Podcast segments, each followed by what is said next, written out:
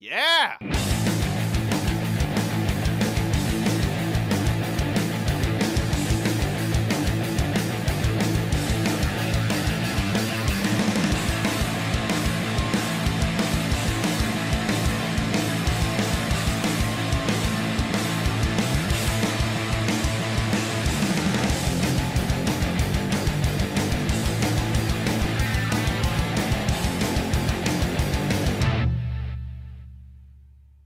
Este es un momento Polaroid. Hola amigos, yo soy José Cobarriles y conmigo siempre está Chava. Y esto es Shots. Y en esta ocasión les vamos a hablar de... Los nominados a los premios Cine y Alcohol Uy, los premios cine. en la categoría. No mames, en Hollywood cómo se está moviendo este pedo. Desde ayer que lo anunciamos, la banda está así de ¿cómo? Cine y alcohol, el podcast número uno de cine y alcohol de la parte norte del Estado de México y de, eh, se, me, se me dijo por ahí que tal vez de, de Milwaukee también. Ah, mira. ¿Eh? Sí. Este, está haciendo sus propios premios. ¿Qué tendrán que decir estos titanes del cine y el alcohol sobre nuestro trabajo? Entonces en Hollywood están tensos esperando Exacto. estas nominaciones. Pero ya están a punto de recibir sus invitaciones para la premiación. Claro que sí. Todo es en línea porque nos estamos cuidando del COVID. Exacto, sí, sí. Este, entonces, pues Nos no. vaya a venir a toser aquí, No. este, ¿cómo ¿Quién? se llama? Este, ¿Quién? Pascal. Eh, Pedro Pascal. Pedro Pascal y Sí. nos morimos todos. Nos morimos todos. Moriría feliz, ¿eh? si te tose Pedro Pascal. Sí, pero, pero por supuesto. Va. Ok, entonces, hoy vamos a hablar de los nominados de... Fotografía. Nominados a Mejor Cinematografía. Así es. este, Y, les reitero, eh, el día 27 de abril se va a hacer el, el- el- la premiación, ya los, los- el programa pues de los premios, donde vamos a revelar los ganadores. Ustedes tienen derecho a votar por estos ganadores en Twitter, arroba Juan Josec. Ahí lo van a encontrar en el hashtag o, o, pues, poniendo el hashtag eh, Premio Cine y Alcohol y hashtag eh, los 140 votan. Así ¿no? es. Ahí pueden encontrarlo. Justo en este momento está saliendo el, el- ya la encuesta para que ustedes voten en Twitter para mejor cinematografía. Entonces vamos con los nominados. Primero, Primero. Primero. Primero. ¿cuál dirías ¿Cómo tú que es el valor de... ¿Cómo te llamas? Eh, ¿Cuál dirías tú que, este es, que es el valor de esta categoría? Como, digamos, ¿cuál es su papel dentro del cine? Eh, yo creo que es el 60% de lo que es la, la chamba. Eh, no es por este alabar a los cinefotógrafos que son un asco de personas, pero este Híjole, sí, la, la neta, la neta, son las peores personas en un crew, mano. o sea, a lo mejor como seres humanos son maravillosos, Sí. pero dentro del crew, qué difícil es trabajar con los fotógrafos, ¿eh? Súper difícil. No, y con, con todo el departamento de fotografía. Ajá. Como que se cuelgan esta bandera de que si yo no estoy aquí no hay película. Y, y o sea, cámara va, O sea, sí, sí, pero... pero es reemplazable, brother. O sea, Ajá. y, y no mames, la actitud. Te- tengo muchos amigos cinefotógrafos y todos saben lo que opino de ellos. O sea, a ninguno le he escondido lo difícil que es trabajar con ellos. Absolutamente. Este, el, el valor que tiene es que para hacer una buena eh, fotografía en cine requiere muchísimos elementos. Iluminación, dónde pones la cámara, la intención por la cual estás poniendo la cámara, eh, eh, eh, eh, la paleta de colores, movimientos de cámara. Hay un montón de cosas en las que por el lenguaje cinematográfico te van va la historia corriendo y contándote otra, otro aspecto que, que el guion, tal vez el guion ya no puede darte, sino que necesitas esa parte del lenguaje para que vaya acompañando el guion. Ajá, e- es una cuestión de hacia dónde obligar al público a mirar, Sí. primero, que eso no es nada ¿Y fácil. con qué intención? Ajá, exacto. ¿Y qué emoción le va a causar de manera casi subconsciente eh, verlo, ¿no? Entonces, Sí, eso es bien difícil. Porque aparte cada cosa que pones en el cuadro tiene, o sea, no es al ahí se va a montar un cuadro. Tienes que saber eh, en qué lugar del cuadro vas a montar qué cosa para que el, el espectador tenga la información suficiente para que se enganche de ese cuadro. Claro. Esa claro. mera idea es, está muy cabrona. Claro, porque no es solo nada más que se vea, ¿no? No es nada más, ay, vamos a iluminar el cuadro para que todos se vean bien. No, no. O sea, todo mundo se tiene que ver como se tiene que ver. Sí. Y además es Texturas, pensar... matices, Eso. colores. Eso, es justamente cuando tú tienes una experiencia, notas ciertas cosas, ¿no? De fíjate que es que oh, eh, se veía esto, esto olía esto. En, en el cine, lo que te da eso es, es la fotografía, ¿no? Es lo que hace que luzca el diseño de producción, es lo que hace que luzca el maquillaje, es lo que hace que luzca eh, Los actores. el vestuario. Y, y, y sin, y, y- y sin ellos, las películas, había, habría muchas que no serían lo mismo. No, no. hay- ¿No? hay- no podrías contar la historia de la misma manera. No, por supuesto. que Ok, entonces. Vamos, con los nominados, Juan José. Sí, señor. Primer nominado. Malcolm and Marie. Malcolm and Marie, que ya hablamos de ella, me parece que en esta película en particular, la fotografía es otro personaje. Es, es, es- nos mete, la intención del fotógrafo, pues, es hacer que el espectador esté con ellos en diferentes facetas de la conversación y que los estés viendo casi casi en una onda voyeurista, Sí. ¿no?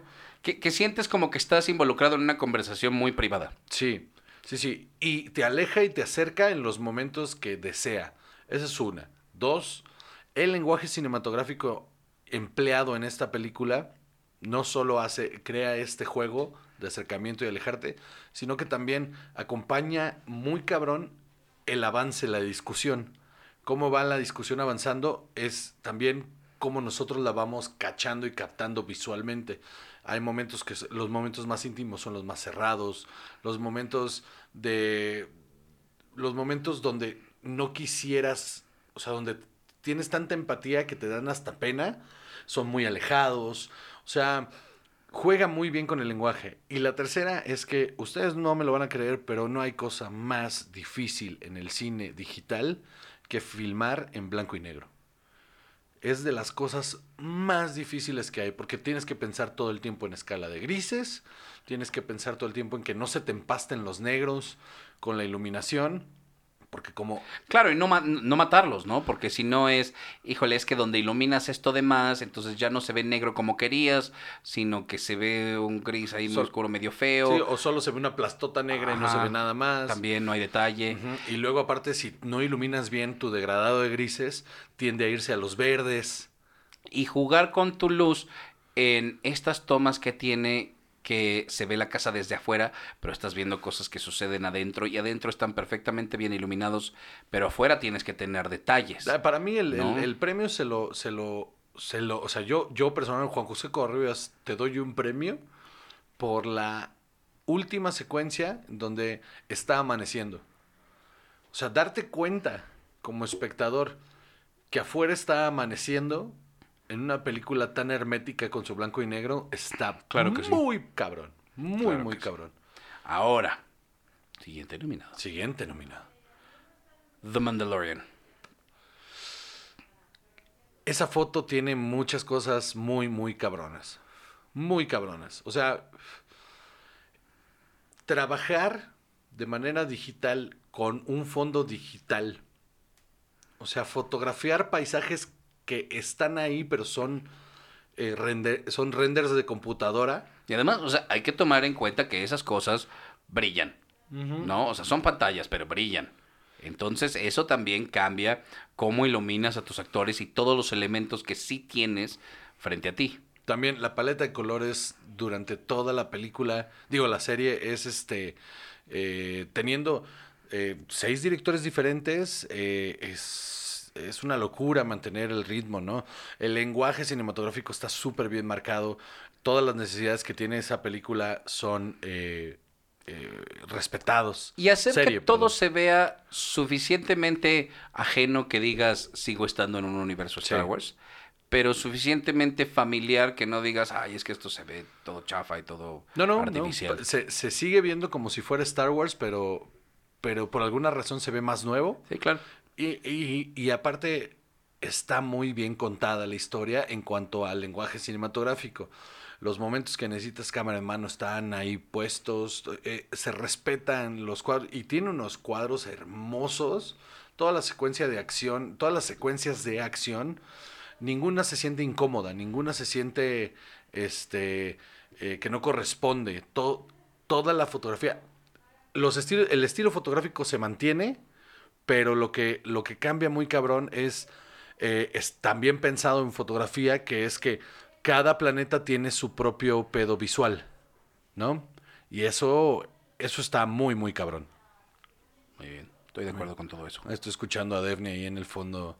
Tenía, una junta y no le puedo decir que, que, se calle porque está en una junta, maldita sea. Exacto, porque si no, ¿cómo apagamos las cosas? Sin chingada madre. Alguien tiene que trabajar. Siguiente nominado. Muy bien. Better Call Saul. Para mí, la foto de Better Call Saul es lo mejor de la serie. Eso no quiere decir que lo demás no esté muy cabrón. Pero la foto de Better Call Saul, porque solita, cuadro, tiene mucho este rollo de cuadros estáticos muy, muy largos, que, que mucha gente se podría o se puede quejar de que de repente eh, las cosas no avanzan, pero en realidad no es que las cosas no avancen, es que te está dando un montón de información importante para la serie en cuadros estáticos, súper bonitos, súper detallados, que pareciera que, que son pinturas. Y al igual que The Mandalorian, también tiene toda esta onda muy western, ¿no? Sí. ¿no? De personajes enfrentándose uno al otro, parados ahí enfrente. Eh, eh, esos momentos en los que los personajes están en silencio, uno frente al otro, y de todas maneras te está hablando tanto la imagen, eso es el fotógrafo. y es un trabajo impresionante. Hay uno de mis cuadros favoritos que es de los más sencillos, es em, que está Soul parado fue en el estacionamiento, eh, solo se le ve de los hombros para arriba, con la cabeza agachada y luego todo el, el, cielo y el edificio atrás y él está en el primer tercio del cuadro. Corresponde y es tan emotivo que, que, llena muy, muy, muy, muy cabrón la pantalla. Con, con, un, con un diseño de cuadro, del diseño de la fotografía, bastante em, inusual. Sí, eso era algo bien triste. que Cuando dijiste, uno de mis cuadros favoritos, eh, ah, se me olvidó que estamos en un podcast de cine y yo dije, pensé que ibas a hablar de una pintura. Porque soy un idiota. Bueno. Exacto. ¿Cuál es tu pintura favorita, chaval? Nighthawks de Edward Hopper. Muy bien.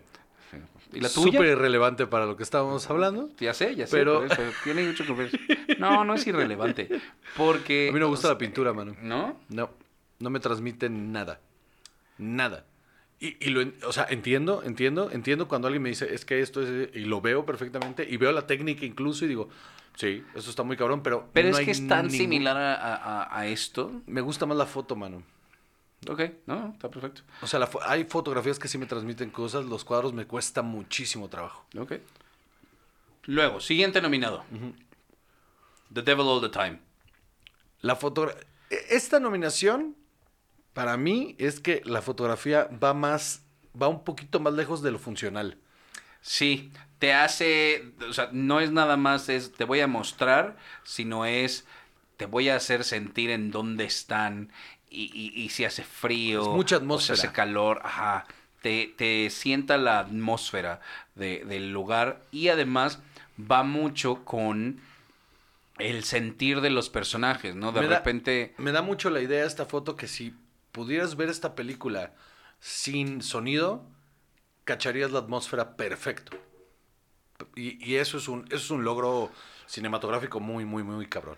Claro, porque hay unos momentos muy sucios, luego unos muy oscuros. Eh, de repente también en, esa escena en donde están en la presa ahí con los otros dos eh, que, le tomaban fotos a la gente y luego los asesinaban. Pues primero sí parece un día de campo muy inocente y todo eso va cambiando incluso con la foto. Me parece grandioso. Trabajo cabroncísimo. Sí.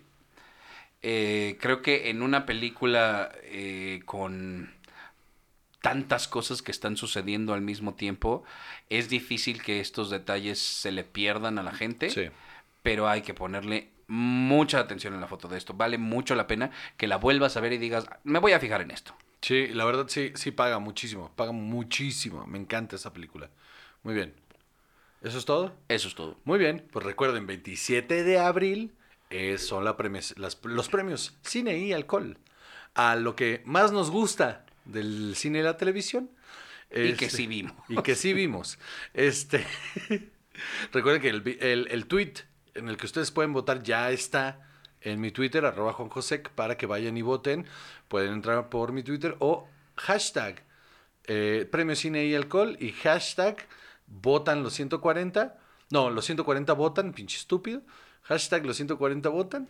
Este, ahí pueden tanto la liga de este episodio como votar, ¿no? Este, y pues nada, chavas, cada vez estamos más cerca de, así dicen, ¿no? De repente en los, en los programas de espectáculos de pinches pendejos de ahí, de, de, sobre todo los de TV Azteca, como le hacen a la mamá. ¿Vas a hacer el conteo? que hacen de cada vez estamos más cerca para presenciar los grandes premios del mejor podcast de cine y alcohol de Chimalhuacán.